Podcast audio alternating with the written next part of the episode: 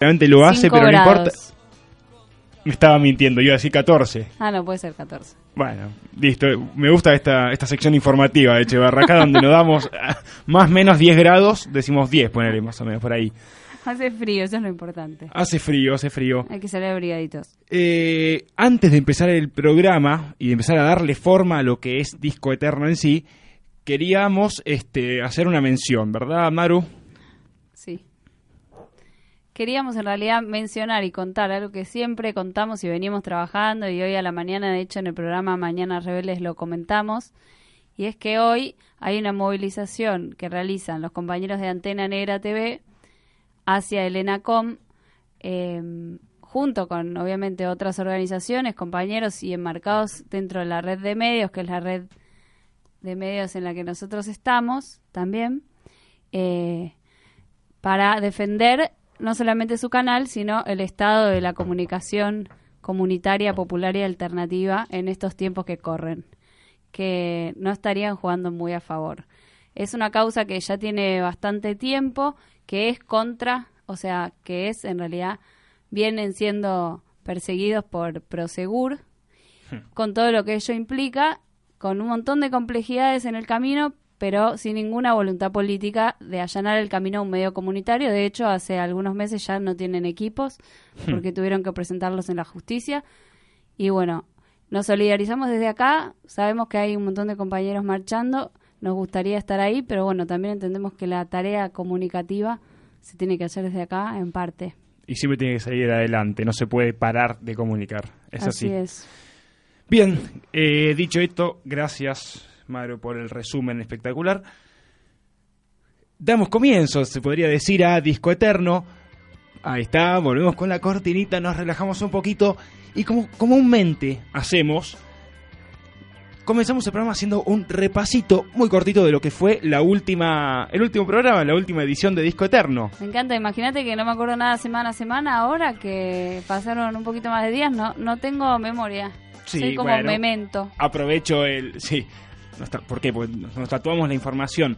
Eh, aprovecho tu, tu comentario para pedir disculpas. Tuve yo un problema el lunes pasado en el cual no pudimos hacer en vivo el programa. Pero bueno, ya estamos acá, no creo que nos hayan extrañado demasiado. Le pregunté a mi amigo y operador Luis, me dijo, sí, te tenía un montón. Me miró con cara de. Ni me di cuenta que faltaste. Bueno, qué sé yo. No, hablando en serio, y empezando con un repaso de la última, de la- hace dos semanas del último disco eterno que vivimos, repasamos el disco Entren los que quieran de Calle 13, lanzado el año 2010. El último disco que grabó la banda para la discográfica Sony Music Latin, de lo cual ironizaban en, en la primera canción del disco, también en la última, ¿no? Como haciéndose una despedida circense de, de- de Sony, disfrutando que ya no tenían más contrato con ellos. Destacamos sobre todo la actitud este, activa, valga la, la redundancia, de lucha, de protesta por parte de, de su líder, de, René, el residente, como se, decía, llama- como se hace llamar, tanto como sus recitales a beneficio, apariciones con remeras grabadas con mensajes en contra de, de presidente norteamericano, de presidente en su momento de Colombia, dentro de los MTV, los, los premios de MTV en el 2010. Recordemos eh, un poquito del contexto del 2010, entre los que estaba sin ninguna duda las elecciones que gana Dilma Rousseff en Brasil. Este, lo hicimos junto a nuestro queridísimo compañero Francisco Farina, que además nos regaló de alguna manera un muy buen análisis de la actualidad que está viviendo eh, la caótica política brasileña. También hablamos de deportes un poquito, rememorando a Independiente, campeón de la Sudamericana, eh, la, la última Copa Internacional que ganará Independiente hasta el día de la fecha también, ¿no? Recordamos sin ninguna duda el Mundial de Sudáfrica, en la que Diego Armando Maradona era nuestro DT, ¿no? Y con todo lo que eso trae aparejado.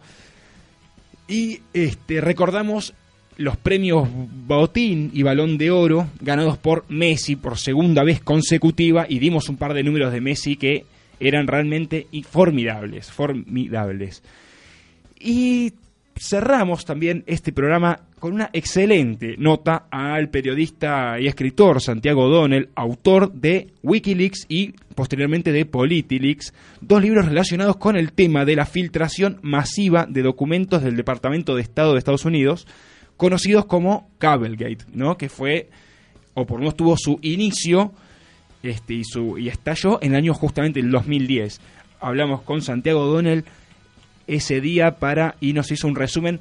Todo esto, que yo lo explico muy rápidamente, ustedes del otro lado lo pueden disfrutar las dos horas largas y tendidas haciendo lo que se les ocurra porque está todo subido al blog. Lo pueden escuchar en cualquier momento, mientras tengan internet, en cualquier momento, en cualquier lugar. blog?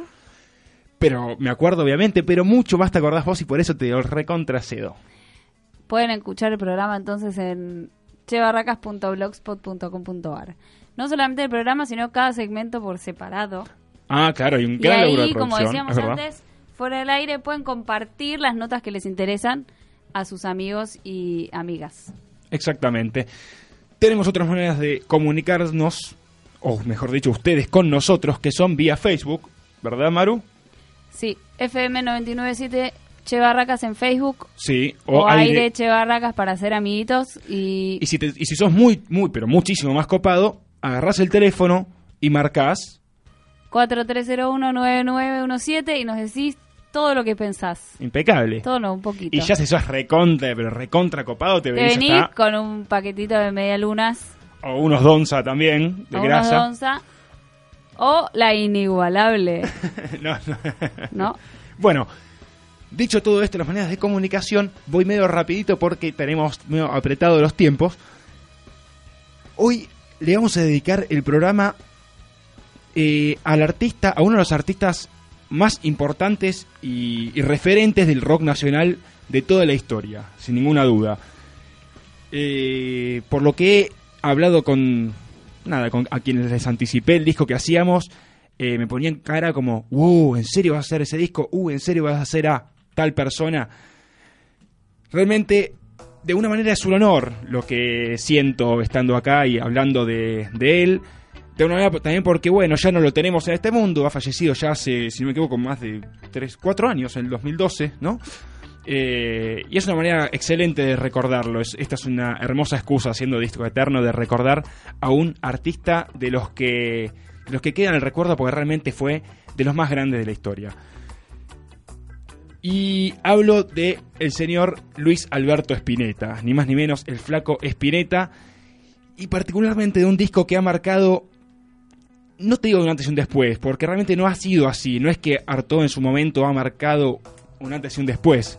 Sin embargo, eh, hoy a la distancia, sin este, se puede observar una obra de arte realmente formidable. Sin más preámbulos, empecemos como siempre a escuchar el tema que abre este disco. El disco es Artaud y la canción se llama Todas las hojas son del viento.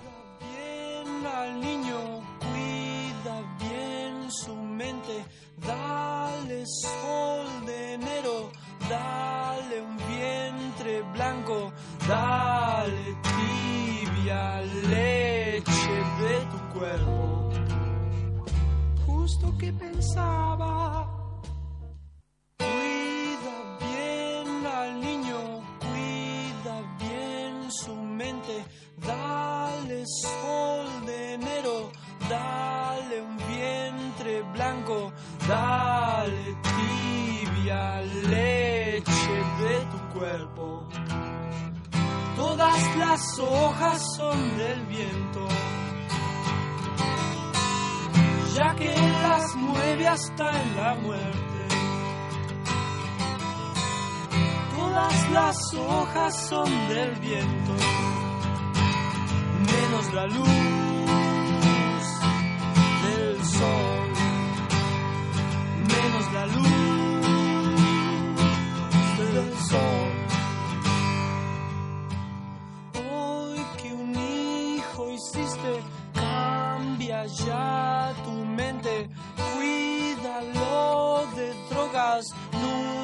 Nunca lo reprimas, dale la aurea misma de tu sexo. Todas las hojas son del viento, ya que las mueve hasta en la muerte. Todas las hojas son del viento, menos la luz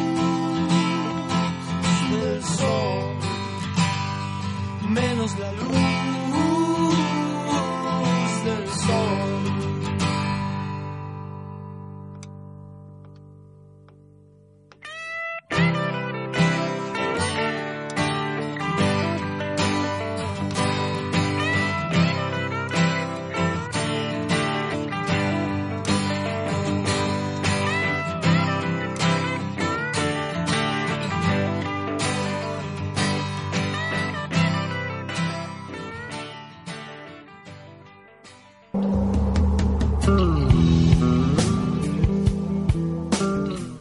Todas las hojas son del viento, escuchábamos de Pescado Rabioso, en verdad, porque el disco Arto es editado bajo el nombre de la banda Pescado Rabioso. Como comúnmente hacemos en el primer bloque, para algún perdido que haya por ahí del otro lado de, de, de la radio y no conozca a Spinetta o no conozca a Pescado Rabioso, le doy una breve introducción. Spinetta forma Pescado Rabioso luego de haber, de haber separado, de haberse dividido de Almendra, ¿no? Almendra, Spinetta con Almendra ha hecho éxitos como por ejemplo Muchacha Ojos de Papel, quizás uno de los mejores, bueno, un- sin duda es uno de los mejores 10 temas, por lo menos por la revista Rolling Stone, uno de los mejores 10 temas de la historia de la, del, del rock nacional. Un tremendo éxito comercial, también si no me equivoco fue la canción de una publicidad televisiva en ese momento, que bueno, por eso también marcó como lo marcó Spinetta como alguien súper comercial. Y sin embargo, Spinetta con ganas de romper un poco con ese estilo que venía llevando con Almendra, y además de ser el jovencito que hizo la canción más conocida de Argentina en ese momento, tratando de romper con esa estructura, dice, no, para, yo ahora quiero formar una banda poco más rockera, bluesera, ¿no? Otro tipo de... un estilo más a lo que hacía en ese momento Papo Blues, ¿no?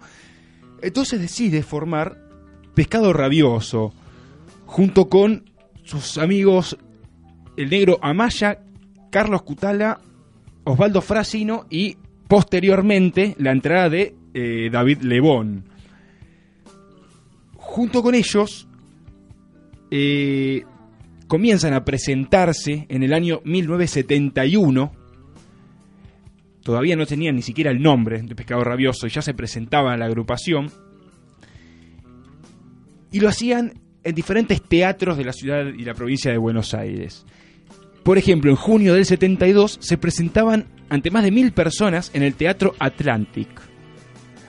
Esto previo a lanzar su primer disco.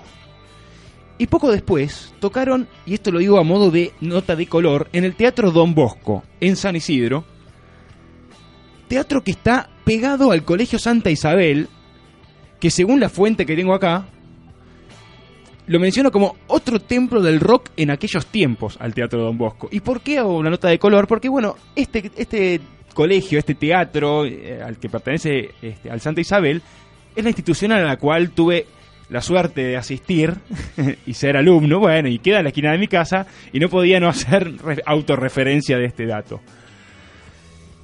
Pero este mismo año, en el 1972, el flaco Spinetta, junto con sus compañeros de Pescado Rabioso, lanzan su primer disco llamado Desatormentándonos, del cual se desprenden canciones como Blues de Chris, Despiártate Nena y Me gusta ese tajo, dos de las canciones más conocidas de, Pescado. Imagínense, el disco debut tiene éxitos de esta, de esta talla, ¿verdad? Inmediatamente después, no, no pasa ni siquiera un año que Pescado lanza otro disco llamado llamado Pescado 2, perdón. Miren lo que era esta banda, ¿verdad? Una banda que tenía tanta creatividad, tenía tantos temas para desarrollar, tenía tantas canciones hechas, fluía demasiado el arte en ellos, que no, pasa ni siquiera un año que lanzan otro disco. Y además, con el detalle no menor que ese segundo disco, Pescado 2, es doble. Es un disco que tiene en total 18 temas, si no me equivoco. Así fluía eh, las canciones y el arte en pescado en ese momento. Sin embargo, esto no aseguraba la unión entre los integrantes. Comenzaron a haber ciertas este, ciertos problemitas, ¿no? Ciertos roces entre los, entre los integrantes, principalmente por los estilos musicales que querían llevar a cabo. Mientras que. Mientras que el flaco quería continuar con un estilo más. yo, más lírico, más complejo, más de lo que luego hizo con lo que vamos a escuchar a continuación en Artó. Los otros tres integrantes, Amaya, Lebón y Kutaya, pretendía más un estilo bluesero y más tradicional al blues, ¿verdad? Estas, estas diferencias comenzaron a hacer que este, se vayan yendo estos integrantes.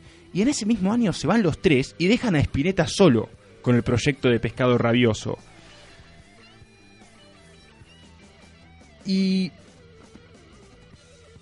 Spinetta en ese momento decide, entonces, de alguna manera, grabar todas las canciones que tenían, nuevas, que no habían sido editadas, pero que ya tenían en, el tintero entre la banda, que generalmente eran de Spinetta, la autoría es de Spinetta, eh, pero decidió grabarlas bajo el nombre de Pescado Rabioso. En parte porque en su momento no le gustaba la idea de, de, que su nombre apareciera en el disco, como el único autor o el único, este, no solo intérprete, sino también autor de las canciones. Sino también para, de alguna manera, demostrarle a sus ex compañeros de la banda de que Pescado Rabioso era Spinetta, ¿verdad? Hay una actitud un tanto egoísta, sí, puede ser, él mismo lo admite en una de las notas que hay que le hacen sobre este disco, y admite que es un poco egoísta, que Arto en sí es un disco un tanto egoísta porque sale desde sus entrañas, desde su vida, desde su momento, desde su lectura, desde, desde su enorme cerebro que tenía, y es, un, es el desarrollo de, de todas sus capacidades artísticas e intelectuales. Así es como graba Artaud tocando absolutamente él todos los instrumentos, salvo en alguna canción que iremos marcando en la cual lo ayudan tanto su hermano Gustavo Espineta como también Rodolfo García y Emilio del Guercio, ex integrantes o ex compañeros de, en Almendra del Flaco Espineta. Todos los instrumentos son interpretados por él, la voz también es de él, el disco es plenamente de él. Sin embargo, en el disco se puede leer la siguiente cita, que dice, Pescado Rabioso es una idea musical creada en 1971 por Luis Alberto Spinetta. A través de esta idea tocaron en grabaciones y actuaciones los siguientes músicos. Los nombra Amaya, Frasino, Cutaya y Lebón. Los músicos que aparecen en este disco solo están ligados a la idea de Pescado Rabioso por las circunstancias de grabación y a expreso pedido de Luis Alberto Espineta. Es decir, que los derechos de las canciones que vamos a escuchar a continuación de Artaud son de Pescado Rabioso, aunque en realidad se podría decir técnicamente que es el primer disco solista de Luis Alberto Espineta. Los invito a escuchar la segunda canción de este disco llamado Cementerio Club.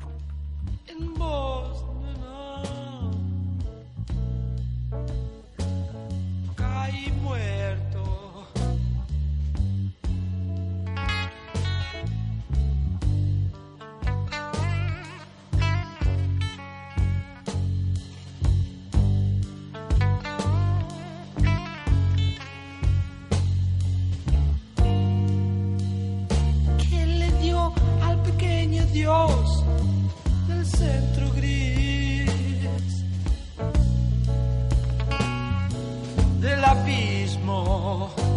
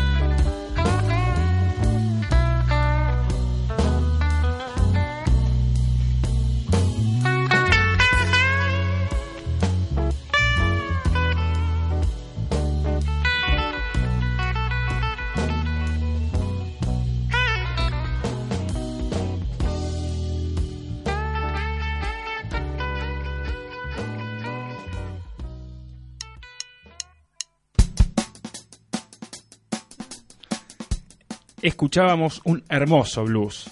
Hermoso blues protagonizado, tocado absolutamente todo por el señor Luis Alberto Spinetta con la ayuda, en este caso, de su hermano en batería. Y harto este disco tan particular, particular porque está hecho por una sola persona, pero bajo, editado bajo el nombre de toda una banda. Particular porque esa persona toca absolutamente todos los instrumentos. Particular porque ha marcado sin duda este, o es este, una de las obras cumbres del rock nacional. Porque el autor tiene solamente 23 años al momento de hacerlo. Curioso porque tiene hasta una forma en, en su en, en su diseño del disco. No era un disco cuadrado. Convengamos, a ver, aclaro a algún joven que nos está escuchando, es un disco eh, long play, ¿verdad? Estos grandes que se ponían en un tocadiscos, nada de, CD, ¿verdad? No existían estas te- tecnologías. Y el formato eran todos cuadrados, claramente, un cartón cuadrado donde adentro venía el disco. Bueno, esto tiene una forma más bien estrellada, es un octógono, forma también creada de alguna manera por Spinetta, este, que hasta eso tenía de curioso este disco. Pero si abstracta la tapa. Sí, definitivamente abstracto, sí. Surrealista también me gusta la palabra porque es un disco bastante surrealista. Y pero si hay algo que yo me pregunto cuando lo escucho, cuando veo la tapa y todo, es Artaud. Cuando me pongo a in- a indagar Artaud sobre quién es Antonín Artaud, digo, ¿por qué Spinetta le pone Artaud a su disco? Para eso, hemos hoy invitado a Disco Eterno a un compañero y en caso amigo también, que es un amante de la literatura en general y, aprove- y aprovechamos porque también es un eh, amante de Spinetta, ¿digo bien? Sí. El señor es Gonzalo Reartes, nuestro, nuestro compañero. Gonza, ¿cómo estás? ¿Cómo andan? ¿Todo bien? bien? ¿Y vos? ¿Qué introducción? Encantados de, de tenerte hoy en el piso, de verdad. Si no me equivoco, es el primer invitado. Ah, no, ha, ha venido Panchito, eh, verdad, Francisco. para que ahí nos está escuchando, nos, nos va a empezar a. No, no, no, que no se ofenda, que no se justo. ofenda. Escúchame. Eh, Pero es verdad que es el primer extranjero, bueno, más o menos. Es el primer extranjero. Pero, Gonzalo, hoy te hemos, como decíamos, invitado para esto, porque sabemos que vos sos un tipo de la literatura, sos un tipo de Spinetta. ¿Qué es lo que une estos autores? ¿Por qué Spinetta dedicarle a Artaud, este, mm, a este poeta, un disco entero?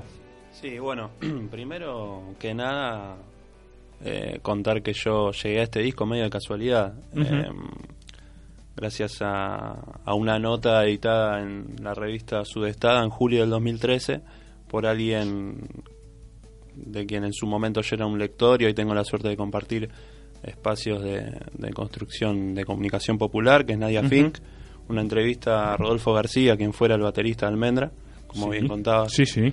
Entre el 67 y el 70, eh, de quien me impactó algo que dice en esa nota sobre Spinetta acerca de la ética aplicada a la música. El tipo dice que sobre Spinetta lo impactó la ética aplicada a la música. ¿Qué quiere decir esto? Eh, la ética de los músicos, ¿no? Artistas en boga, pero comerciales que se repiten una vez que encuentran una fórmula. Hmm. Eh, algo que, que hoy vemos mucho, Común- ¿no? Es lo más común, generalmente es lo más común. Generalmente sí. es lo más común. Ver dónde uno la pega, ver lo que gusta, donde uno se siente cómodo, pero si eso gusta en lo demás, explotar esa faceta y simplemente esa faceta y encasillarse en eso, sí. Lo más típico del músico hoy en día. Bueno, digamos que este disco en particular, ya Pescado 2, pero este disco en particular rompe un poco con esa idea, un poco no mucho. Eh, bueno, y en la entrevista rescato dos frases de, de Rodolfo, donde él declara que Luis se ha peleado siempre con quienes de alguna manera representaban el poder y siempre salió airoso.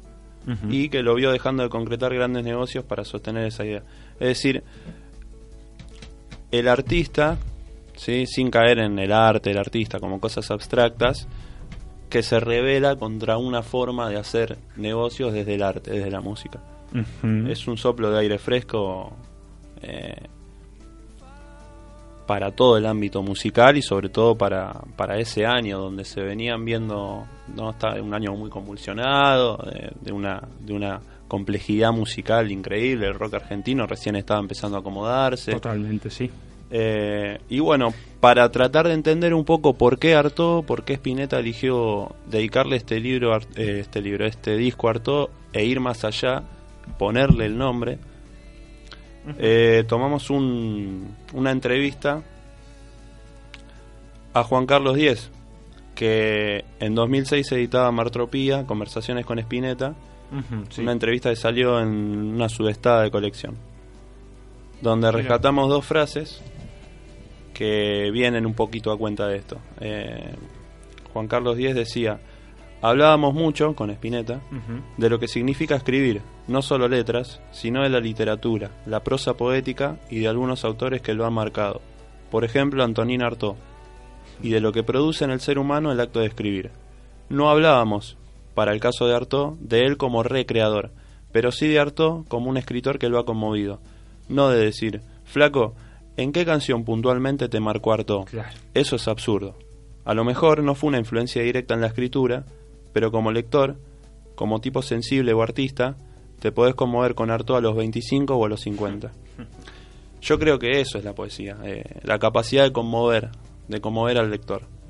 Eh, no metáforas imposibles de comprender, súper abstractas, ni tampoco lenguaje llano sin profundidad.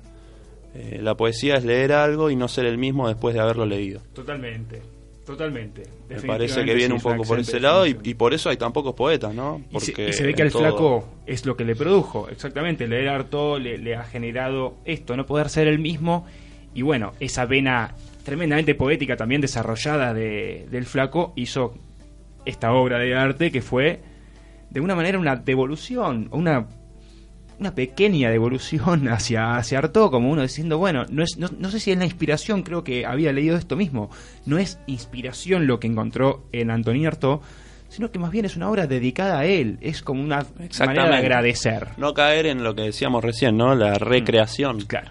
Eh, sino en que el tipo leyó algo, lo movió y produjo algo totalmente nuevo desde adentro. Eh, un poco Artoba de eso, ¿no? De, de la poesía que tiende al autoconocimiento, pasando por el dolor, por el sufrimiento que implica conocerse a uno mismo, pero de sacar de todo eso el arte. Y perdón, te saco un poco del, quizás del guion, pero ¿no tiene un poco de surrealista eso? Sí, totalmente. el, decir, bueno, eh. yo incorporo conocimientos, incorporo, incorporo y, mi persona es, y este disco es, bueno, la expresión de lo que me sale. No sé bien si está relacionado directamente con la obra de Artaud o no. Es lo que me sale, es, mi expresión desde mis entrañas, desde mi subconsciente sería desde el surrealismo. Exactamente, sí, teniendo en cuenta que este es un disco altamente surrealista, sobre todo en algunos temas que después vamos a escuchar, largos. Eh, teniendo en cuenta lo que decía André Breton, ¿no? máximo exponente del surrealismo, sobre el surrealismo en sí, que no es una escuela artística, sino una forma de ver el mundo, eh, recuperando las imágenes del inconsciente y de los sueños para, para conocer el universo, recurriendo a la libertad y a la imaginación y no caer en el rigor de la razón. Yo creo que este disco eh, lo refleja musicalmente, líricamente, eh, en todo, en todo sentido. Es un disco totalmente surrealista. Ahí se encuentra la conexión entre lo que sería el flaco Luis Alberto Spinetta y el poeta Antonín Artaud. ¿Tenés tenemos una cosita más. Eh, en este libro que nombramos anteriormente, Martropía de 2006, Spinetta se explayó largamente sobre la importancia de Artaud en su obra y estas palabras son directamente de Luis Alberto. A ver. Leer Artaud y tratar de degustarlo no se trata de una experiencia inicialmente filosófica, sino que parte de una experiencia sensorial. Ver cómo las palabras danzan con un peso inconcebible. Y al razonarlas y advertir lo que él ve, ahí empieza el mundo. Yo creo que de eso no sale una filosofía, aunque él asoma como filósofo. Al advertirnos acerca de la actividad interior, parece que él quisiera escribir la literatura y el mar. Pero es como si él lo encarnara. Artaud es un atormentado inconcebible. No era muy sano el tipo. Era meningítico, fue adicto a la morfina y a otras drogas toda su vida para tratar de evadir los dolores de cabeza y otros síntomas de su enfermedad mal curada en aquella época. Él reconoce su enfermedad y trata de transformar su lenguaje es increíblemente profundo. De precisión daliniana, diría, porque tiene la precisión de la pintura de Dalí, que te hace un huevo que se transparenta sobre el mármol y parece una foto de algo que uno no podría concebir. De esa calidad desartó para escribir sobre algo que es indecible.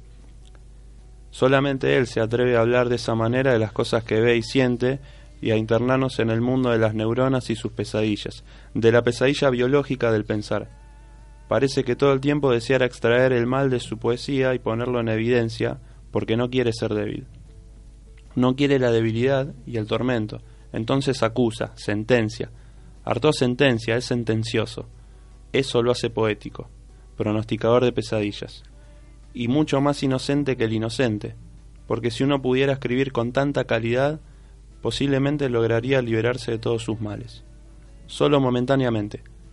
A la vez, se ve que el dolor vino después, antes y después de eso para él, pero escribir ese dolor de esa manera le permite seguir respirando, o de otro modo se hubiera matado a continuación de un texto. Menos mal que se le ocurrió uno detrás de otro. Él tiene esos raptos, inventa el mundo, un genio tremendo, inubicable, es mortífero, casi lo más grande que hay para leer.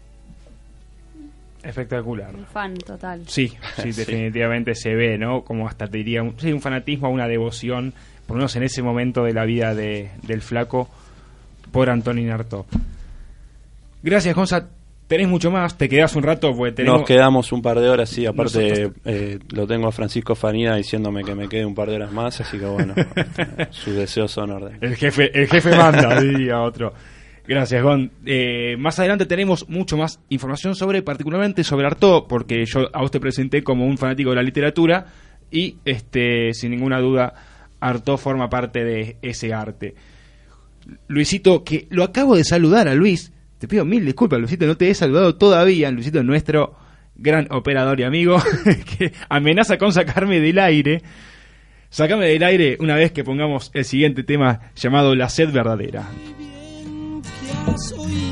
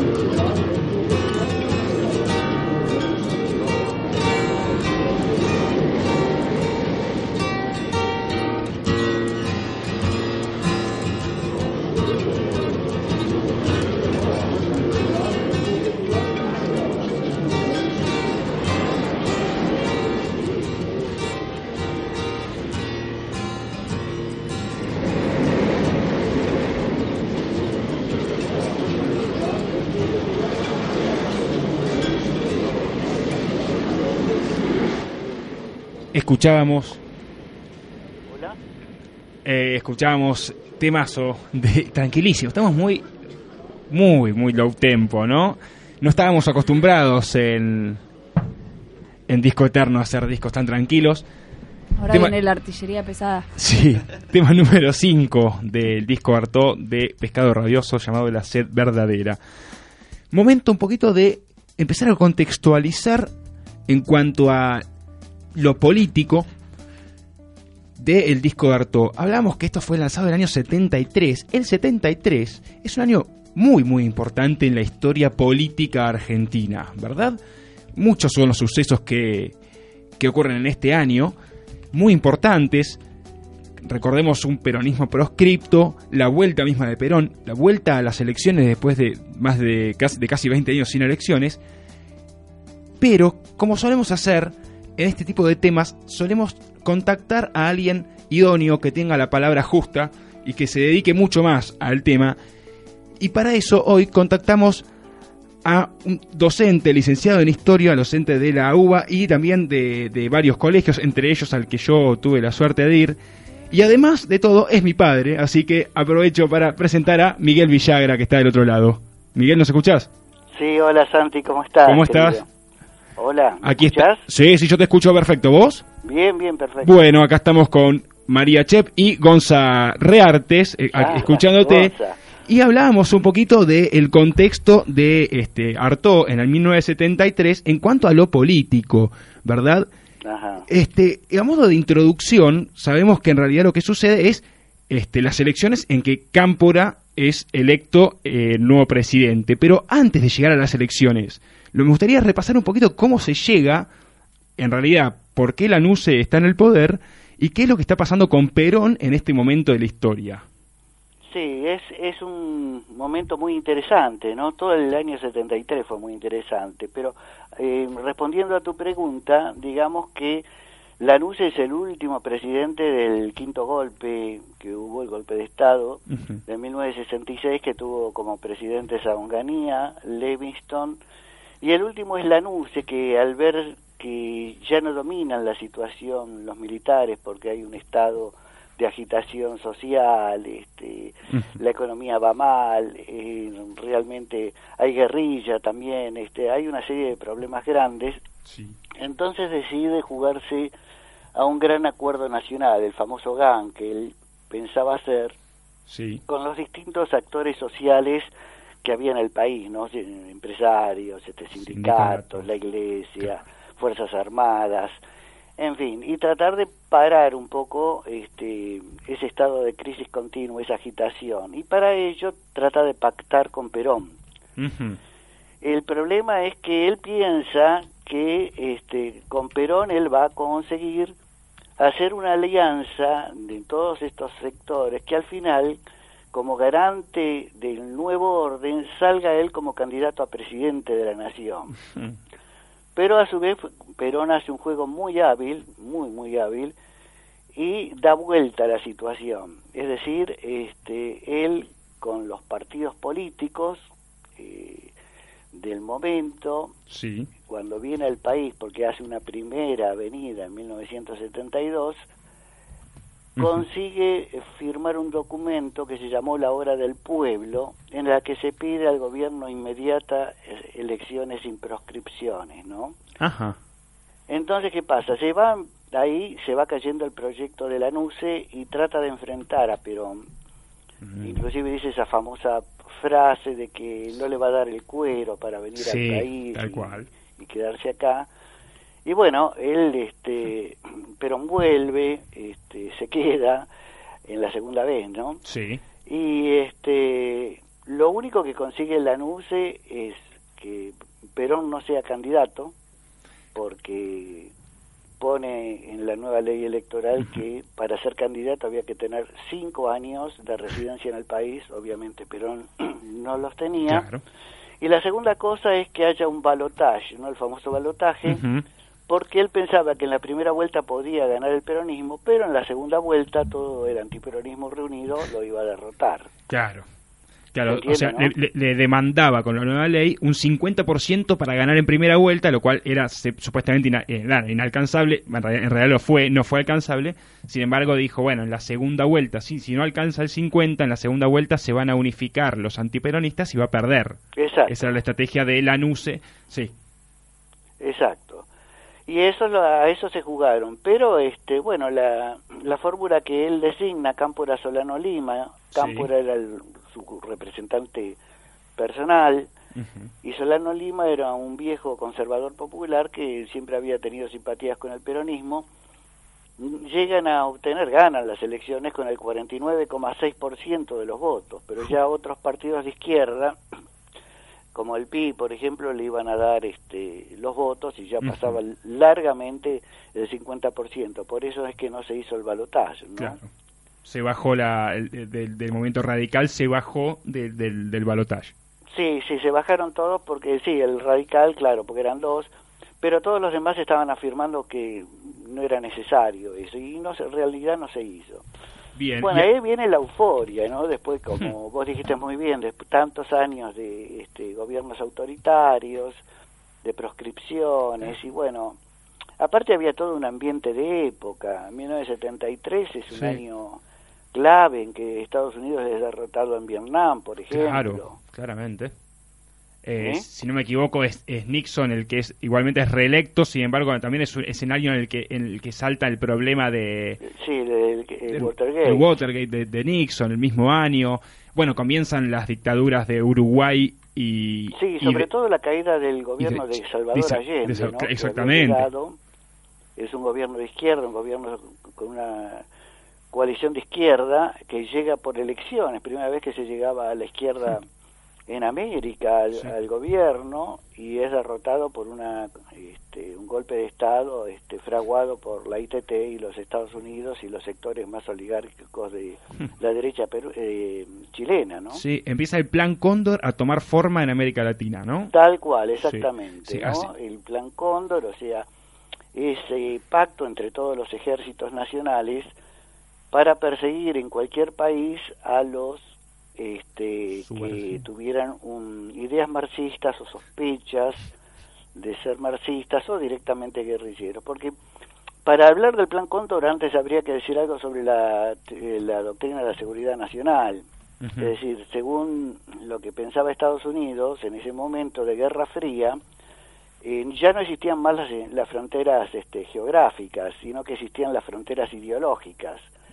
Entonces, ¿eso qué significaba? Que las Fuerzas Armadas, que antes se dedicaban a defender las fronteras geográficas hasta ante un ataque exterior, debían involucrarse en la seguridad interior y atacar a todos aquellos que se consideraran proclives al comunismo, ¿no?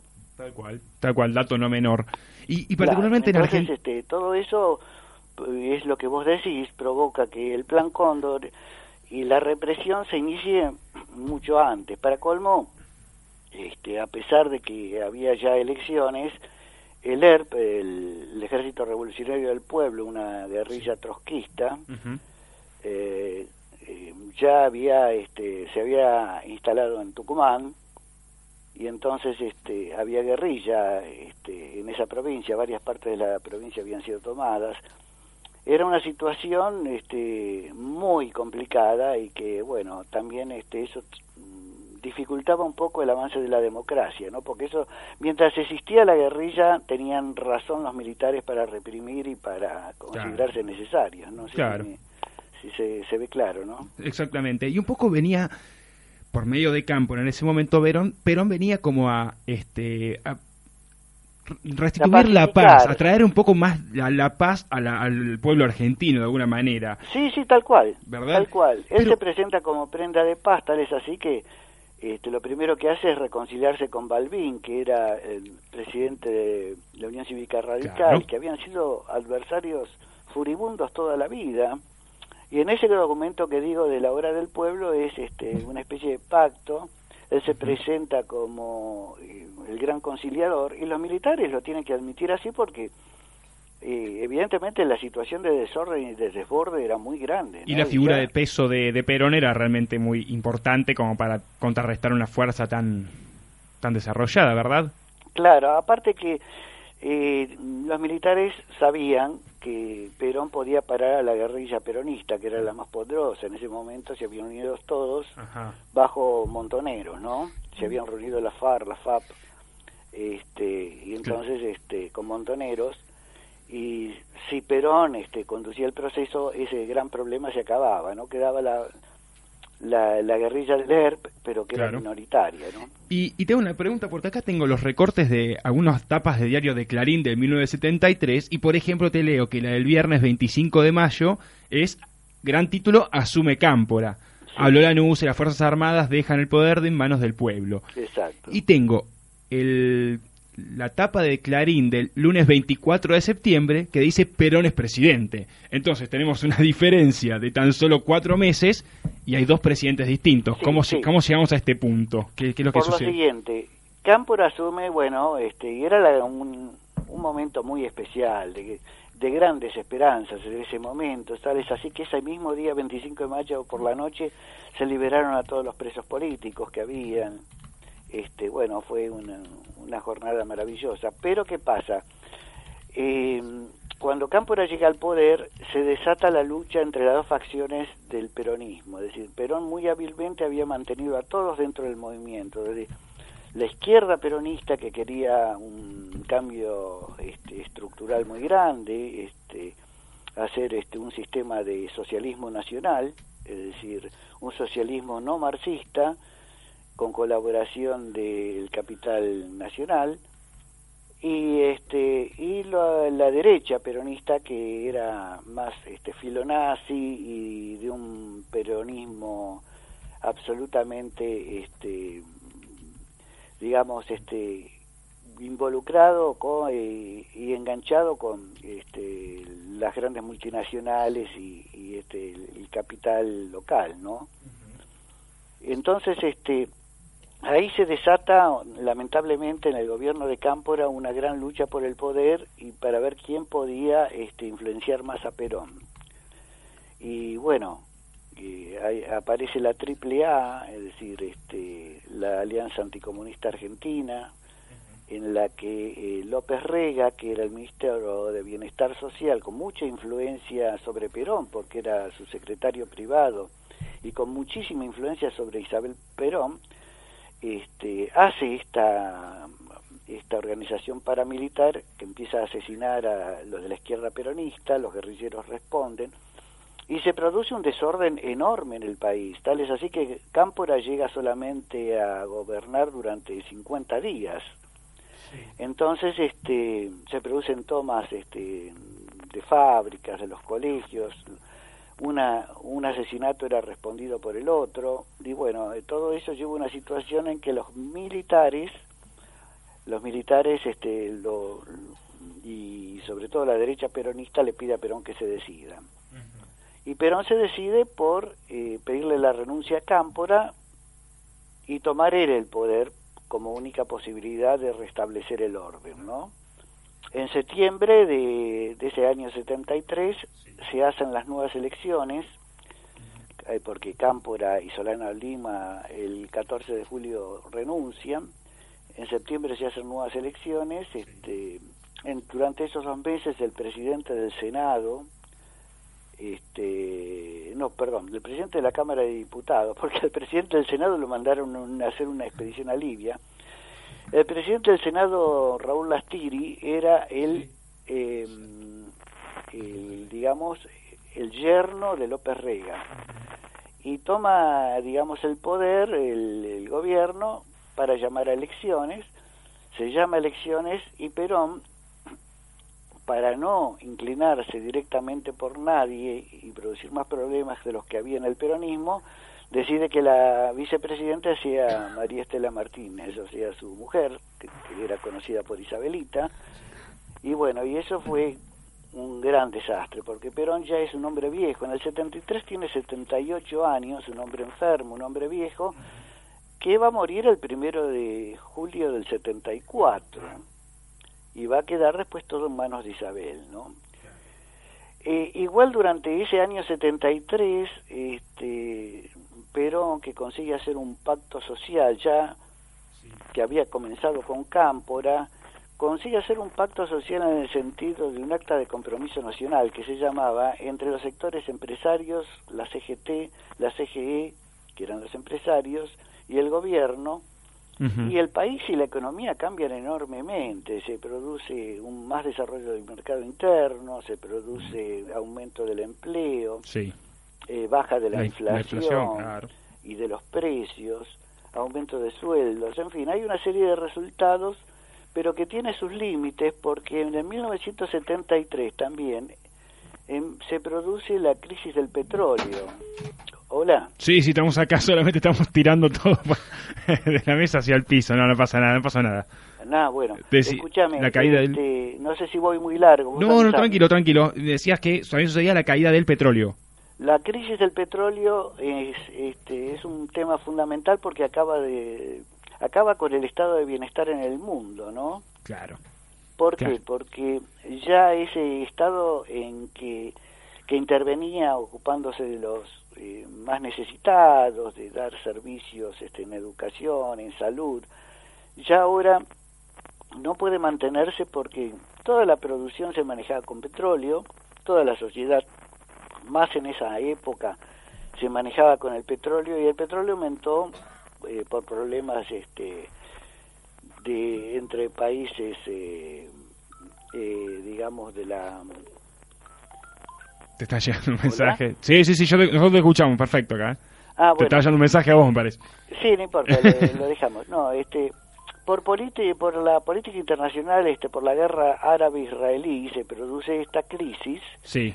Y entonces, este, los países productores de petróleo aumentan el precio del petróleo en un 400 a 500 por ciento, Uf, lo que sacaba de presupuesto a todos los estados nacionales, ¿no? claro, imposible. Y eso va a tener una influencia enorme porque ya eh, en el año 74 se van a producir este, ya una crisis económica ya a nivel mundial que a nosotros nos va a afectar muchísimo, ¿no? Pero ya se va del año 74. Claro. Lo importante es que esto se desata en el 73, 73. y se acaba también el ciclo del estado de bienestar. ¿no? Impe- impecable el resumen.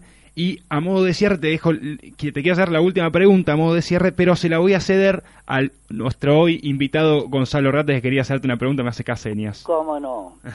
Hola Miguel, bueno, primero Hola, ¿cómo estás? saludarte. ¿Cómo estás, Gonzalo? ¿Bien? ¿Cómo andas? Bien, todo bien. Eh, Un abrazo grande, Yo sí. particularmente quería preguntarte, sabemos como bien vos dijiste que el 73 fue un año súper complejo para, para la Argentina, el contexto sociopolítico, pero preguntarte eh, por el rol de la izquierda peronista, sobre todo la guerrilla peronista, Montoneros, y lo que significó el asesinato de Rucci, eh, que tuvo un rol eh, Sí. importante en lo que fue Seiza, y lo que significó, digamos, como hecho de ruptura entre la conducción de Perón en sí y lo que podía significar las ambiciones de poder que tenía, sobre todo la cúpula de Montoneros, la, la conducción nacional. Sí, eso también fue un hecho muy influyente. Ya la ruptura este, con Perón venía este, desde antes, ¿no? Con el asunto de Cámpora, ¿no? Que se produce antes. Es decir, Perón gana las elecciones y al otro día este, se, se asesina a Rucci. Y eso fue un error gravísimo, ¿no? Este, yo me acuerdo que en esa época nosotros lo discutíamos mucho en el sentido de que los montoneros este, equivocaron todo el camino, en, el sentido de que ellos qu- quisieron imponerle a Perón ya la revolución socialista desde el vamos, cuando no se, cuando no estaban dadas las condiciones ni internacionales, porque estaba la Guerra Fría y Estados Unidos no iba a permitir un- el establecimiento de un socialismo en su área de influencia, y en segundo lugar porque la situación interna todavía no estaba preparada como para que hubiera un cambio de estructuras y salir del capitalismo. Es decir, ellos creyeron que podían, eh, tal es así que eh, eh, Galimberti, que era el, digamos el secretario de la de- del movimiento peronista juvenil, le propone hacer milicias, milicias este, urbanas, cosa que Perón reacciona muy mal y lo destituye. Ellos se equivocaron, se equivocaron, pero también fueron llevados mucho al error por la eh, violencia de la eh, otra parte, ¿no? Es decir, ellos este, se veían continuamente atacados por la derecha peronista, ¿no?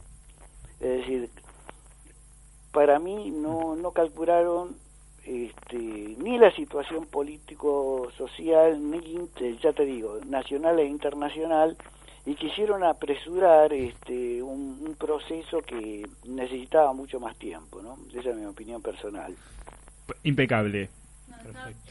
¿Hola? Hola Miguel, buenas tardes. Estaba pensando mientras escuchaba que en, en este penduleo que vos decís entre la izquierda peronista y la derecha peronista y las peleas que surgían entonces, estaba lo que hoy podemos ver como desde lejos con mucha más claridad, que era el juego político de Perón, ¿no?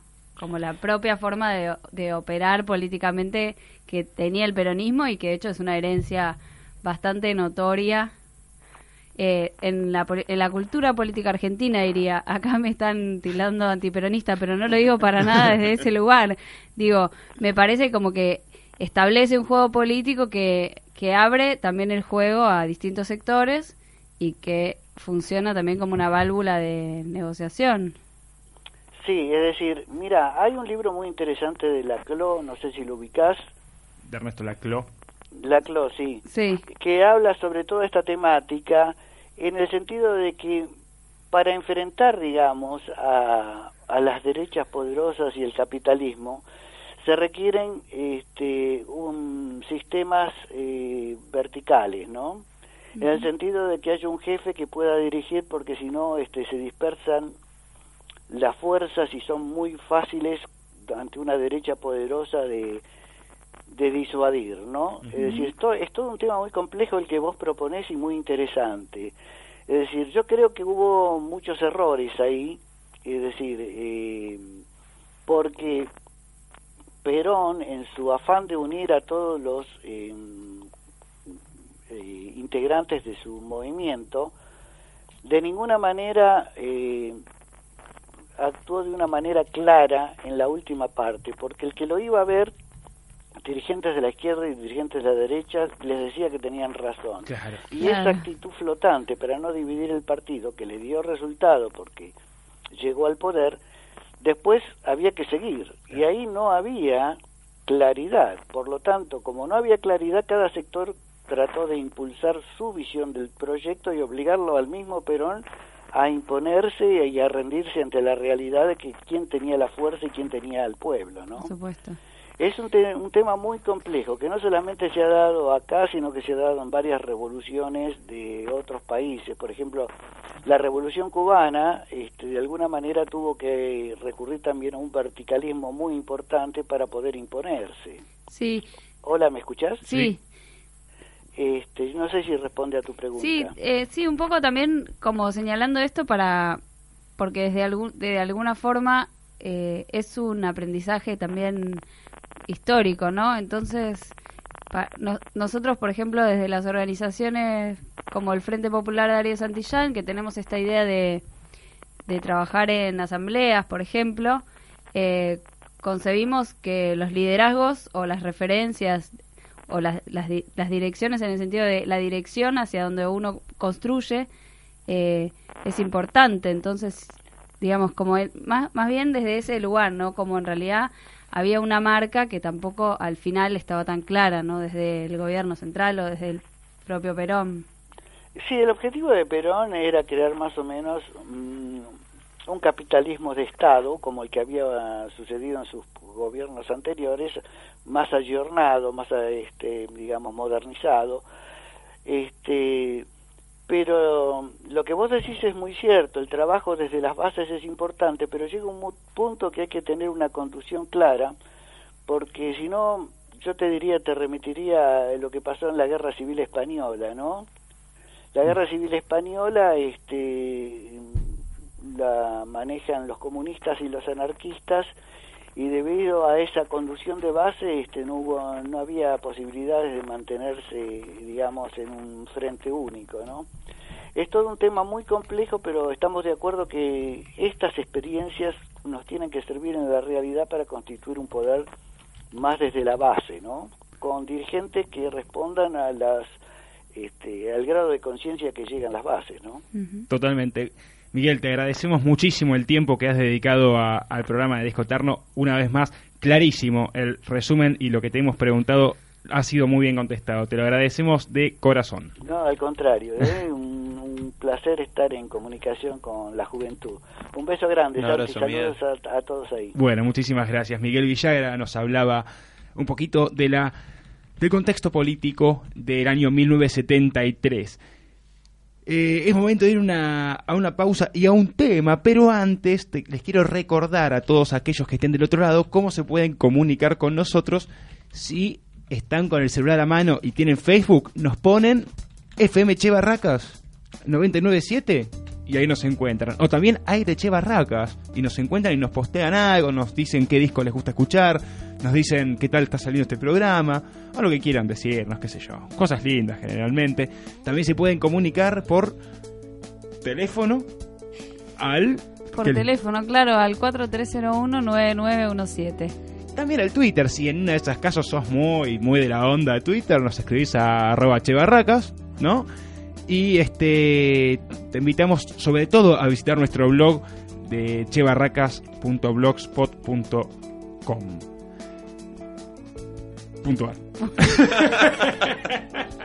Che, los invito a escuchar un nueva- una nueva canción editada en el año 1973 dentro de este discazo llamado Harto de Pescado Rabioso. Esto lo que vamos a escuchar a continuación es Bajan.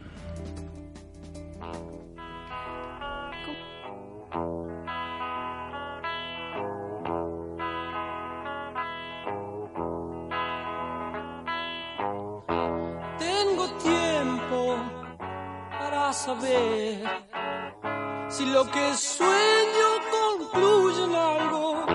No te apures, ya más loco. Porque es entonces cuando las horas bajan.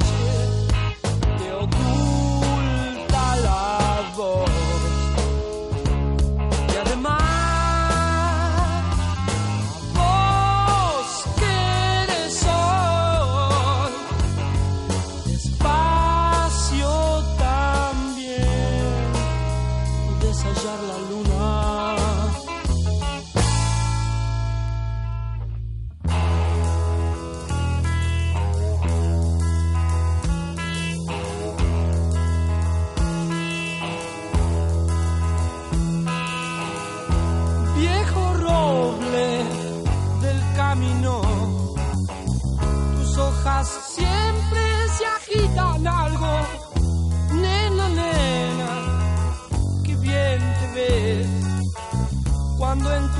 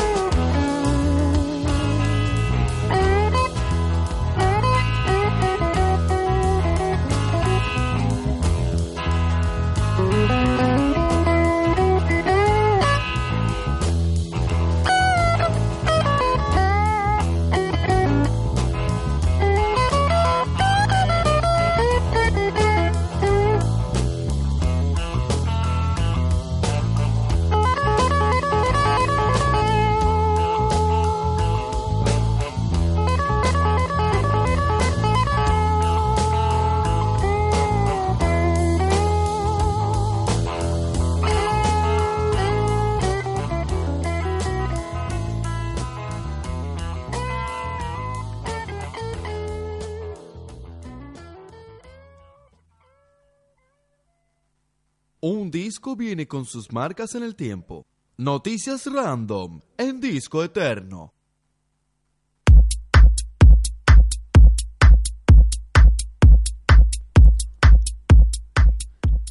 El 3 de octubre, la banda estadounidense Aerosmith lanza su primer disco homónimo. En él se encuentran éxitos como Dream On, Walking the Dog. La banda, liderada por Steven Tyler, comenzaba así una larga carrera que aún los mantiene vigentes y los ubica en el umbral de las bandas de rock mundial. El 10 de enero tiene un lugar en Argentina un tornado en la ciudad de San Justo, en la provincia de Santa Fe, el tornado más grande de la historia en el territorio sudamericano.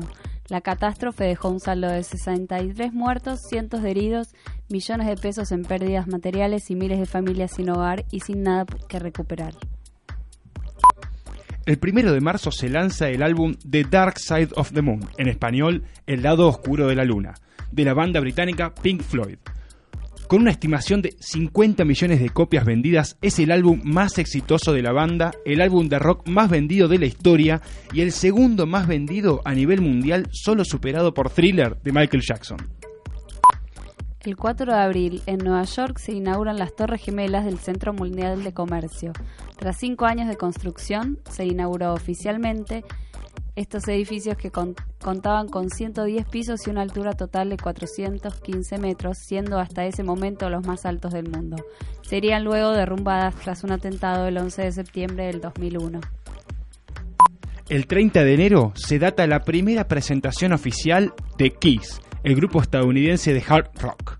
La banda de Gene Simmons y Paul Stanley, que desde un principio causaron impresión por sus vestimentas y maquillajes, conforma su cuarteto durante 1973 y comienza allí una larga carrera con más de 24 discos de estudio grabados, una larga lista de éxitos y varias giras mundiales. El 8 de abril fallece en Francia Pablo Picasso, considerado uno de los pintores más influyentes del siglo XX, que participó en muchos movimientos artísticos y que se le atribuye ser el padre del cubismo. Árbol, hoja, salto, luz. Aproximación. Mueble, lana, gusto, pie. Te marcas mirada. Nube loba, dedo cal. Gesticulador. Hijo camamenta cien, rey fin sol amigo. Cruz, algadado cielo riel, estalactita mirador,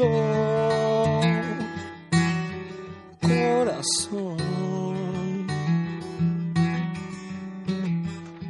Hombre, rayo, sed, extremidad, insolación, parecer,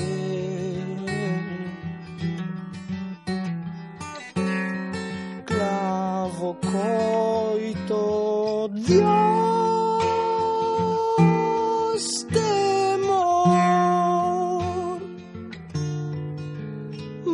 mujer por.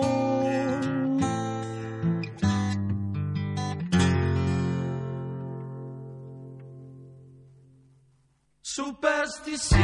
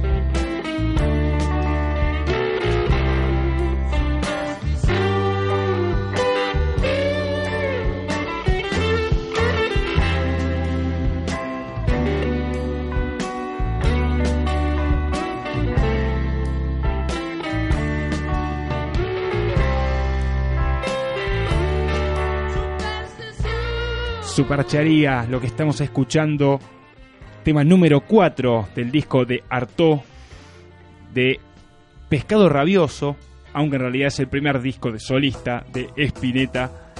Con toda Can- la razón del mundo, para Sí. que te interrumpa, eh, los temas son abstractos y volados, porque en ese contexto y en esa coyuntura, el arte tenía que servir realmente para, para ayudar, Yo estoy totalmente de para acuerdo. pintar ¿eh? una realidad diferente, Ah, para, Yo te escucho y estoy de acuerdo. para mostrar la belleza del mundo. Claro Espera, espera, ahora sí, te teníamos, teníamos- te teníamos muy lejos de... Decime. Me están censurando acá.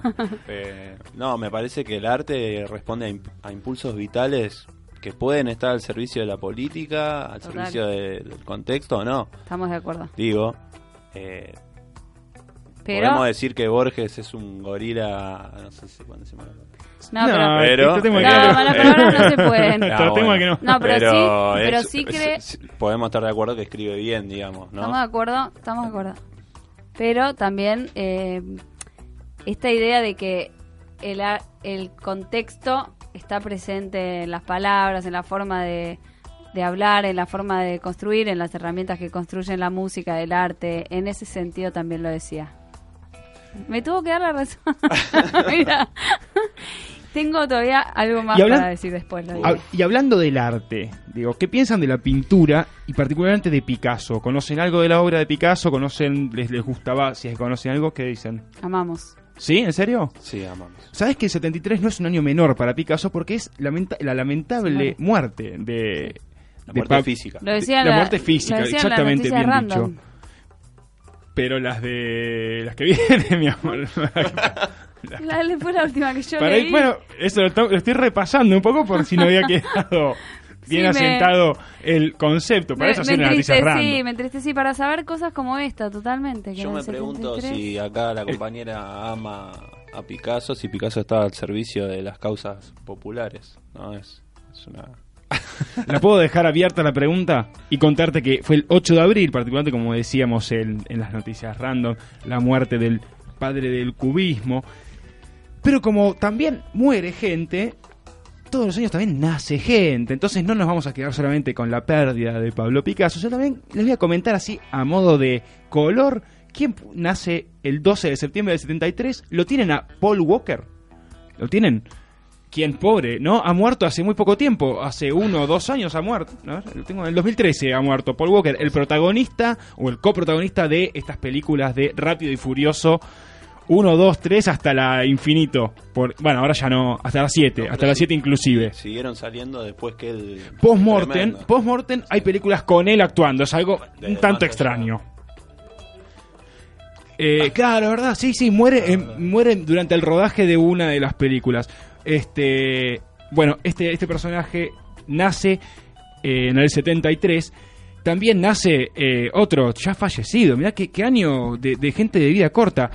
Rodrigo Bueno, el potro Rodrigo, nace el 24 de mayo de 1973. Te digo la verdad, me, en cierta forma me da congoja cuando en los programas hablamos de de la muerte o como iniciamos y terminamos procesos en distintos programas. Sí, porque me hemos da hablado como del una potro. sensación rara de, de la historia de, de los ciclos vitales, me, me impresiona. Todo tiene, todo Sí, llega a su me fin. impresiona un montón. Todo termina, decían. Cuando reconozco que aprendí qué año murió Rodrigo y ahora me decís qué año 2000. nació, En el 73, me exactamente. da, me da impresión. Bueno, entonces te, te voy a tirar dos casos que en realidad son tres personas que nacen en el 73 y siguen vivos y vivos y coleando y de muy buena salud. Uno es el Pupi Zanetti, el- la persona que más partidos con la selección argentina ha jugado en la historia. El Pupi Zanetti nace el 10 de agosto del 73 y tengo otro nacimiento que es doble.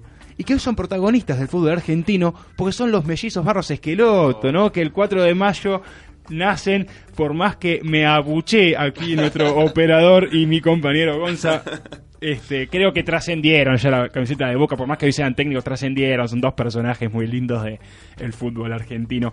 Ah, esto solamente a modo de color y a modo de solamente de ponernos y ubicarnos bien en el año 1973.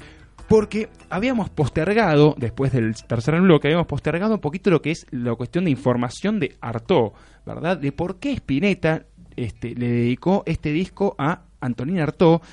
Pregunta ya recontra contestada por Gonzo hace un rato, pero algo que me quedó en el tintero y que nos queda a todos como duda es, bueno, particularmente quién fue Antonín Artaud, por qué movilizó tanto a Spinetta, por qué es capaz de movilizar a sus lectores de tal manera. Entonces, para eso tengo o tenemos de vuelta a Gonza como protagonista de este bloque para hablar un poco sobre este tema. Gonza, no sé si te digo un buen pie, si podemos empezar hablando sobre esto. Estoy despejando el área para debatir, ¿eh? Ah, Opa. bueno, me- uy, qué lindo sería, qué lindo sería.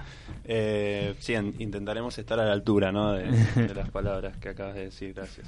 Sí, antes de hablar este, un poquito sobre, sobre Antonín Artaud, eh, acá yo traje un, un extracto del Pesa Nervio, una de sus obras, para leer, El pesa nervio. Que arranca así. Decino. He sentido verdaderamente que usted rompía la atmósfera alrededor de mí, que creaba el vacío para permitirme avanzar, para darme el sitio de un espacio imposible a lo que en mí no era todavía más que algo en potencia, a toda una germinación virtual y que debía nacer, aspirada por el sitio ofrecido. Me he sometido a menudo a ese estado de absurdo imposible para intentar hacer nacer en mí algo del pensamiento. En esta época somos solo algunos los que hemos querido atentar contra las cosas, crear en nosotros espacios de vida, espacios que no existían, que no parecían poder encontrar sitio en el espacio. Así arranca este, el Pesa Nervio, una de las obras cumbres Obras de, Artaud, Ar- de Artaud. de Artaud. Eh, Hmm. decir de él que es eh, el artista de la rebelión. Eh, podemos decir que su obra no incita a la reflexión, sino a la acción, al, al autoconocimiento, experimentar al máximo las sensaciones más íntimas y hacerlo a riesgo de la propia vida, poniendo en juego, en juego el propio cuerpo y el propio espíritu a cada paso. Eh, para Artaud la poesía no es simple descripción de los sentimientos, sino el gatillo para hallar la intensidad que se oculta tras las sombras de la existencia humana. En ese sentido, es importante contar, me parece, los ataques que sufrió desde muy joven, ataques de nervios muy agudos. Sí, ha tenido una salud bastante delicada, ¿verdad? Bastante Quiz- Quizás delicada. son- se podría llamar somatizaciones de todas estas... Sí, eh, sí. O es un término muy fácil, psicoanalítico muy fácil no también. porque- en un terreno que no, no, no, conozco, no, pero- simplemente, no, no, no, así Claro. lisa y llanamente, no, sin entrar en terreno, pero Pero sí. también pienso, él veía el mundo como un, eh, claramente como un lugar conflictivo. El conflicto es Sí. claramente parte de su escritura, de su tono, de su color y de su propuesta. Y atravesar el conflicto era como, o sea, escribir, eh, conocerse a uno mismo, que era un poco el, el propulsor de su, de su vida, eh, implicaba entrar en un campo de batalla fuerte. Eso hacía que el cuerpo estuviese todo el tiempo en ese campo. Claro, en tensión permanente, ¿no? Exacto. Digo, eh, como decís vos, es un campo oscuro. Eh, es un poco avanzar sobre un vacío del que no se sabe qué se espera. Pero si, es, si hay una batalla que vale la pena, es esa, me parece. Por más que uno se juegue la vida, el pellejo, el cuerpo. Y el espíritu también. Porque Artaud, como toda esa camada de poetas franceses de- del siglo XIX y principios del siglo XX, eh, le da mucha importancia al espíritu. Eh, creo que, que está claro en Rimbaud, se ve mucho, eh, ni hablar en Baudelaire, eh, lo que es después el surrealismo, André Breton. Y es importante decir eso, ¿no? La batalla espiritual es tan brutal como la batalla de los hombres, decía Rimbaud. Yo lo veo un poco, un poco así. Este, Artaud de chiquito sufrió una meningitis que le dejó secuelas con las que lidiaría toda su vida y desde esa búsqueda, digamos, desde ese dolor, desde esa búsqueda de, de calmar ese dolor físico, es que saca todas sus enseñanzas para su posterior obra y, y- y lo que es este la experimentación con las drogas, el opio, la morfina, todas cosas para aplacar un poco esos dolores físicos que no son al fin y al cabo eh, suficientes para aplacar el dolor del espíritu. Un dolor tan grave como el físico. ¿Puedo opinar algo sin que me digas que respeto Depende. para para aclarar respeto muchísimo por supuesto a los autores y a los poetas de esa época también a los músicos considero que si uno se pone a hacer un viaje de hecho por por la época y por el arte de la época hay un hilo conductor muy fuerte aún en artistas muy distintos y que por supuesto viéndolos desde hoy hay un salto grande que a uno lo ha- por lo menos a mí me hacen re- reflexionar en lo siguiente que sí, esa idea de cuerpo presente en las cosas, en el arte, de, de práctica existencial, digamos, por decirlo de alguna manera, Sí. eh, no hubiese estado atravesada por esa época de tanto conflicto oscuro, probablemente la historia de esos artistas hubiese sido un poco diferente, como eh, la vivencia personal, por no decirlo, o colectiva de esa generación de artistas. Porque si uno la lee es toda muy dramática también. Digo, sin volverme determinista del contexto, ¿no? Que parece que hoy estoy como un poco exacerbada en eso. Pero bueno. Sí, yo creo que la búsqueda vital eh, tiene un poco que ver con lo que vos con lo que vos decís. Es verdad, el contexto es influyente, altamente influyente. Eh, Artaud diría que una escritura intensa no se priva nunca de decir sus verdades. Este, se trata de ser fiel a lo que uno siente y piensa, ¿no? Eh, para él la poesía implica una experiencia de riesgo. Vitalizar es mostrar al hombre tal cual es, con su miseria, su odio y su grandeza, ¿no? Digo esto, huir un poco de... que lo hace Spinetta también en, en casi toda su obra, huir de lo preestablecido, cuestionar todo, no quedarse en la fácil Romper con los moldes, romper con los moldes sí, y eso implica un riesgo, un riesgo físico, mental, espiritual, de todo tipo. Sí. Pero es el único riesgo en la vida quizá que vale la pena tomar. Totalmente. Eh, De alguna manera, sí. Por lo menos siendo artista, creo que no hay ninguna duda de que es un riesgo a tomar. Es una, me parece una excelente enseñanza, o por lo menos una buena, un buen camino que tomar. No siempre todo es trasladable a todos los aspectos de la vida. Son artistas y sin duda tienen una percepción de realidad y una sensibilidad hacia en la, de la realidad muy muy distinta a la que tiene un mundano como el quien les habla que no sé si podría seguir ese mismo camino porque No. bueno quizás uno también se forma por temperamentos por contextos un poco como decía este Maru recién sí.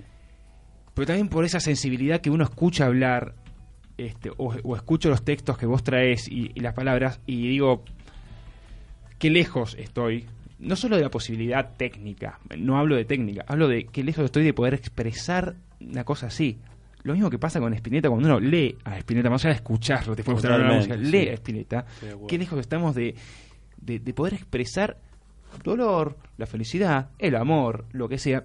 Generalmente, por lo menos que, eh, por lo menos este Artaud, pues quizás es más, por lo que te entiendo vos, escribiendo siempre más desde el dolor. Ha tenido dolor toda su vida, bueno, eso sí, definitivamente marca una manera de escribir un tipo de escritura. Sí, y Quizás además, Spinetta no es tan coincidente en eso, tal vez, pero bueno, tampoco habla desde el dolor Spinetta, me parece, ¿no? no yo creo que el dolor, la alegría son sensaciones. Sí, podemos quizá pensar que la tristeza y el dolor son más profundas que la alegría, que es momentánea.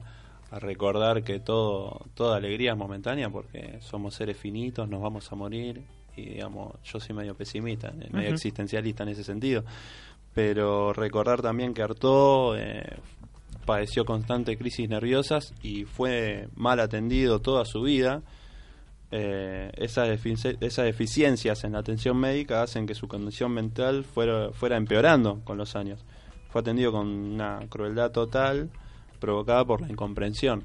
Eh, Padeció un tratamiento de electroshock, muchas cosas que lo fueron empujando a la muerte. Eh, Una vida, una vida muy rodeada de, de drogas y medicamentos eh, en su vida, ¿no? Este, recién antes, fuera del aire, comentábamos que el disco original de, de Pescado, eh, este disco que hoy, hoy tratamos harto, viene con todas sus letras y, bueno, la, la- la gente que colaboró el disco y todo, con un papel en blanco, con letra como si fuera un prospecto médico, un poco haciendo Claro. alusión al sufrimiento que tuvo eh, Antonín Artaud en su vida y a la, a la- a la- a la asociación que, eh, que se le hace con los medicamentos. Tal cual. Eh, para ir más o menos cerrando, eh, para 1948 es diagnosticado cáncer, con, con un cáncer incurable, eh, y muere el 4 de marzo sentado al pie de la cama, solo. Dios. Su deseo era no encontrar la muerte rodeado de gente ni acompañado por nadie. Este, antes de fallecer dice que al morir su cuerpo debe estallar en mil pedazos. Eh, un poco lo que estalla es su legado, ¿no? La enseñanza de que en el arte hay que jugarse todo en cada letra, en cada palabra. Me parece que es, es- es interesante rescatar eso, esa enseñanza. Eh, Bien. Impecable. Impecable. Y no bueno, sé si te quedó algo en el tintero, Ganso, de- algo, ¿Sí? algo más también del pesaner, del, eh, del pesanervios para leer. Este, Veo, un- veo un libro muy marcado. Sí, te doy el está. pie para que leas esto previo a escuchar un gran tema de Spinetta que ya lo presento previo, así hacemos como un, no sé, todo uno. Este tema dura casi nueve minutos, se lo- le agregamos este minuto de lectura a cargo de Gonza Reartes, sin cortina, así, a solo, esto es tu momento, Gonza, gracias por este gran momento. No. Cita de... Eh, lo que trajimos es la segunda carta matrimonial, la segunda de tres que se publican en el, en el Pesanervio. Eh, bueno, dice esto. Necesito a mi lado una mujer sencilla y equilibrada, cuya alma inquieta y confusa no alimente sin cesar mi desesperación. Estos últimos tiempos te veía siempre con un sentimiento de miedo y malestar. Sé muy bien que es tu amor el que crea tus inquietudes por mí, pero es tu alma enferma y anormal como la mía la que exaspera esas inquietudes y te arruina la sangre. No quiero vivir a tu lado en el temor. Además, necesito una mujer que sea únicamente mía y que pueda encontrar siempre en mi casa. Estoy desesperado de la soledad. No puedo llegar por la noche solo a una habitación y sin ninguna de las necesidades de la vida a mi alcance. Necesito un hogar y lo necesito pronto. Y una mujer que se ocupe de mí. Soy incapaz de ocuparme de nada, que se ocupa hasta de las cosas más pequeñas. Un artista como tú tiene su vida y no puede hacer eso. Todo lo que te digo es de un feroz egoísmo, pero es así. No es necesario que esa mujer sea ni siquiera bonita, tampoco que sea de una inteligencia excesiva, ni que reflexione demasiado. Me basta con que esté unida a mí. Pienso que apreciarás la gran franqueza con la que te hablo y que me darás la prueba de inteligencia siguiente. Comprender que todo lo que te digo no cambia el intenso cariño, el inextirpable sentimiento de amor que tengo y tendré inalienablemente por ti. Pero ese sentimiento no tiene nada que ver con la corriente ordinaria de la vida. Y la vida hay que vivirla. Hay demasiadas cosas que me unen a ti para que te pida romper. Te pido solamente cambiar nuestras relaciones, hacernos cada uno una vida diferente, pero que no nos desuna. Gracias, Gonza. Escuchamos el track número 6 de Artaud, Cantata de Puentes Amarillos.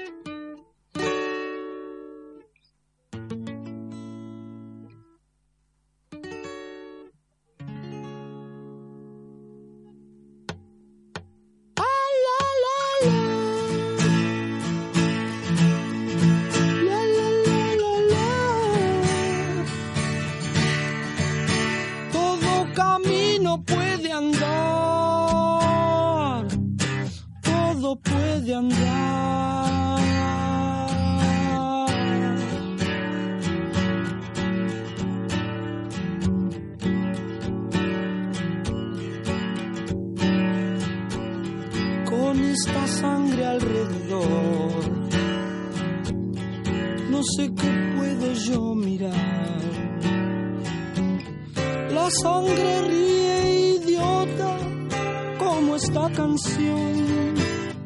¿Y ante quién? Ensucian sus manos como siempre. Relojes se pudren en sus mentes ya. Y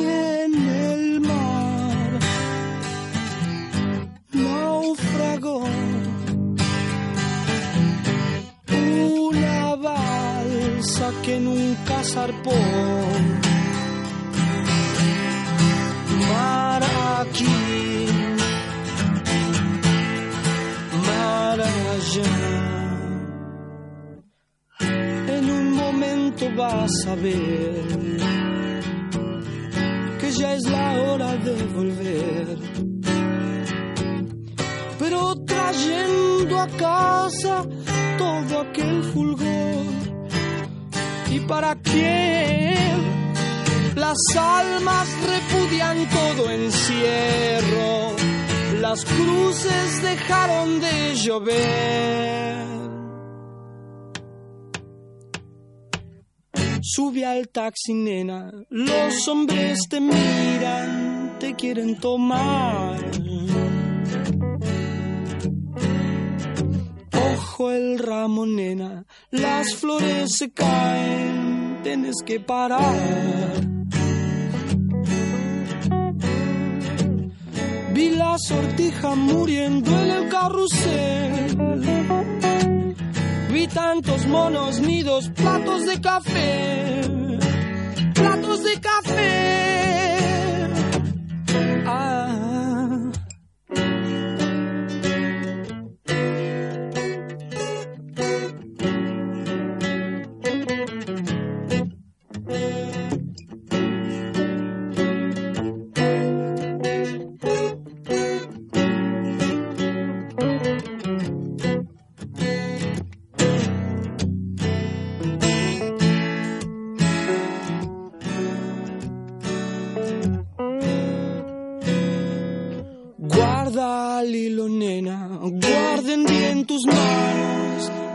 Libertad.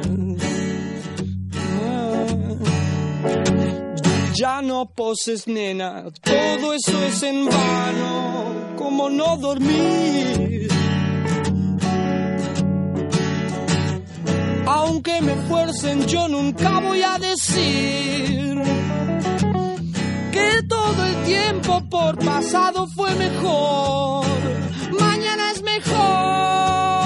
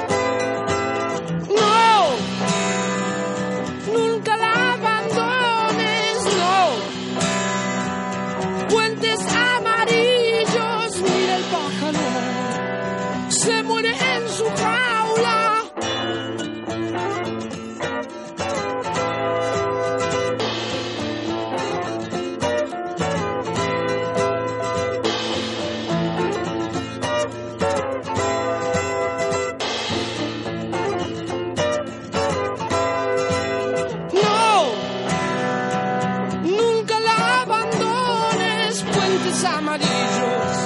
Se muere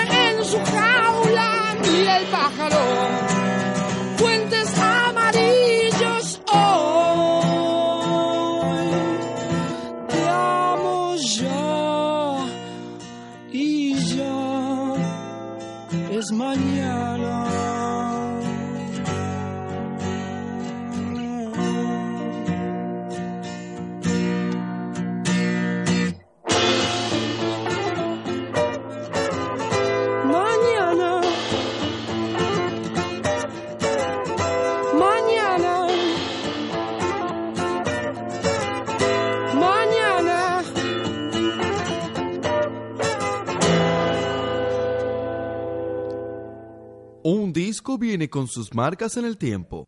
Noticias random en disco eterno.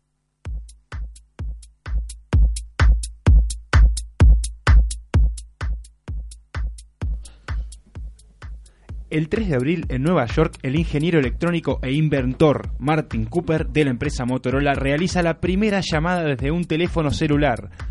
Por esta hazaña es considerado el padre de la telefonía celular. El 27 de junio en Uruguay el presidente de la República, Juan María Bordaberry, perpetra un autogolpe de Estado. Con el apoyo de las Fuerzas Armadas disuelve el Parlamento y comienza una dictadura que durará 12 años. El 11 de septiembre en Chile el general Augusto Pinochet perpetra un golpe de Estado y bombardea el Palacio Presidencial conocido como el Palacio de la Moneda, donde el presidente constitucional a cargo Salvador Allende se suicida. Pinochet gobernará el país durante 17 años bajo un terrorismo de Estado tan tremendo como el que tuvo lugar en la Argentina.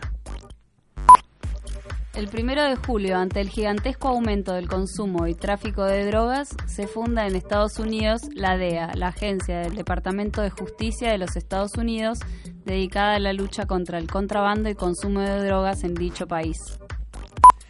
El 28 de noviembre, el Club Atlético Independiente gana su primer Copa Intercontinental, superando al equipo italiano Juventus en el Estadio Olímpico de Roma por un 1 a 0 con gol ni más de menos que de Ricardo El Bocha Bocini. El 14 de enero, desde Hawái, el rey del rock, Elvis Presley, lleva a cabo el primer concierto transmitido en vivo vía satélite a todo el mundo, excepto el bloque comunista. Se estima que fue visto por unos mil millones de espectadores en todo el mundo, más de lo que reunió el, el alunizaje del Apolo 11 en 1969.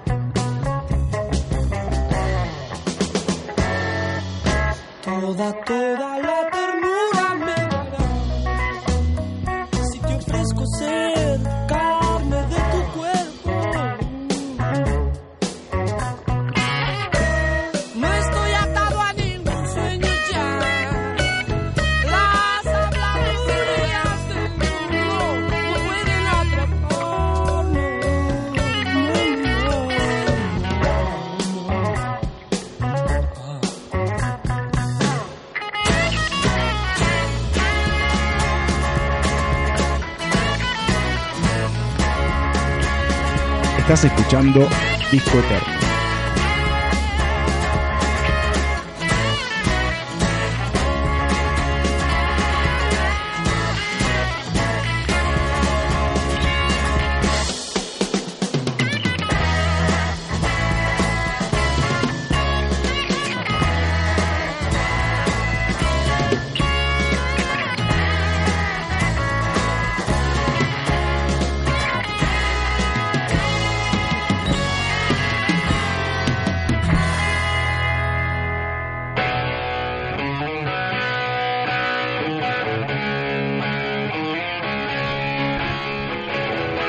Y siendo las 7 y 3 minutos aquí en Che Barracas, es momento de despedirnos de esta nueva edición de Disco Eterno. Hemos repasado harto de Pescado Rabioso, también podría considerarse el primer disco solista de El Flaco Espineta.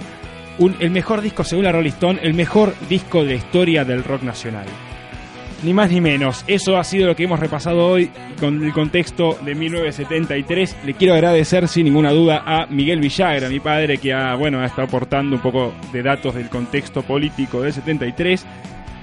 Ni hablar que le quiero agradecer muchísimo a quien está hoy aquí presente, hizo presente durante estas dos horas a Gonza Reartes. Que te, eh, siguen censurando, te siguen apagando el micrófono. Censura, eh, no me quiere. Muchas gracias a vos, a Maru. La verdad la pasé muy, muy bien. Bueno, era la idea y queremos que la pases bien. Tanto vos como todos están invitados a, pasar un buen rato acá en Disco Eterno. Muchas gracias por toda la info que has preparado. Excelente la columna.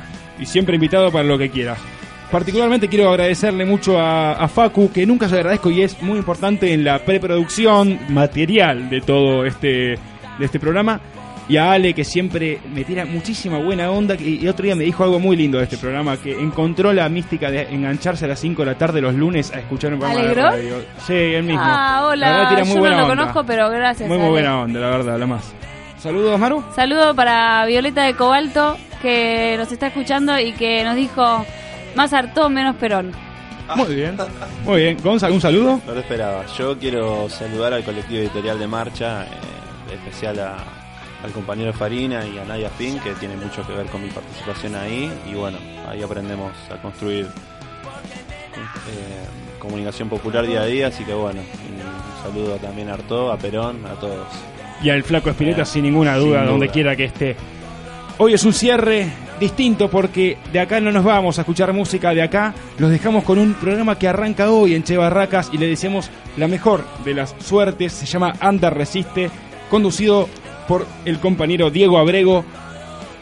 Un programa que le va a dar espacio a la cultura under, eh, a la música, al teatro, a, a la cultura under, a la contracultura. Muchísima suerte, Dieguito. Eh, lo vamos a estar escuchando del otro lado. Under de Resiste Radio, ¿no?